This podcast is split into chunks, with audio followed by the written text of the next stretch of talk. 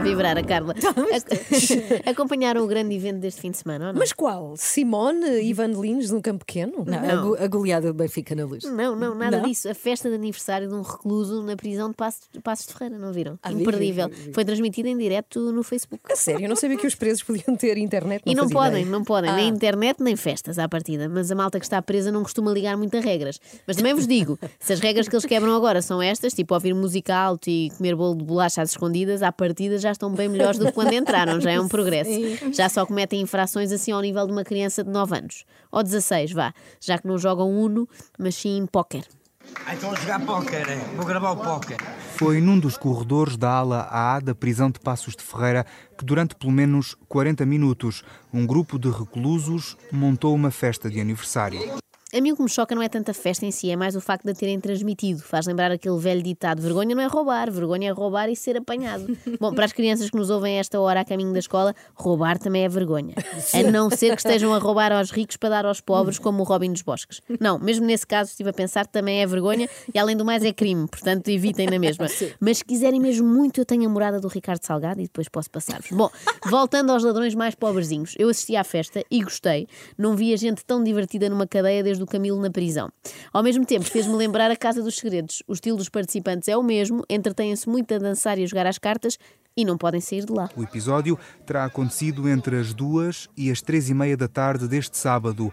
Ora, aqui está uma bela ideia. Eu acho que vocês também vão apoiar isto. Festas às duas da tarde Ótimo. e não às duas da manhã. Não é muito melhor. É matiné. Vou seguir este exemplo, que eu detesto sair à noite. As festas à tarde, além do mais, têm inúmeras vantagens. Por exemplo, o bar aberto dura mais tempo. No vídeo, os reclusos dão a entender que têm bebidas alcoólicas.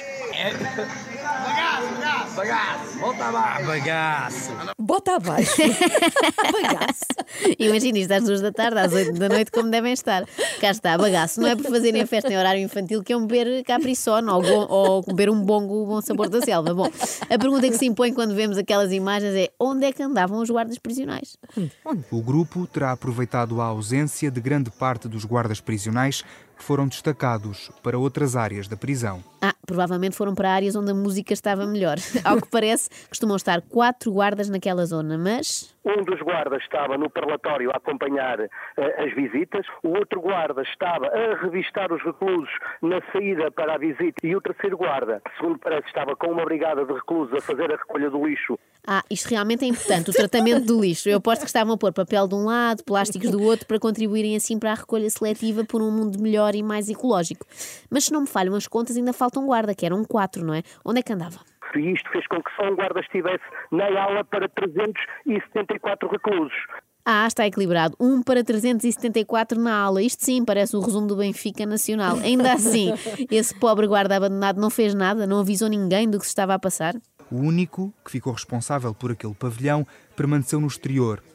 Ah, faz sentido. No exterior estava a fazer de porteiro, como nas discotecas a sério, não fosse entrar lá alguém perigoso, um gandulo ou assim. Mas há que relativizar. Provavelmente isto passou-se na ala mais calminha da prisão, não é? Onde está aquela malta dos, dos crimes de colarinho branco e tal.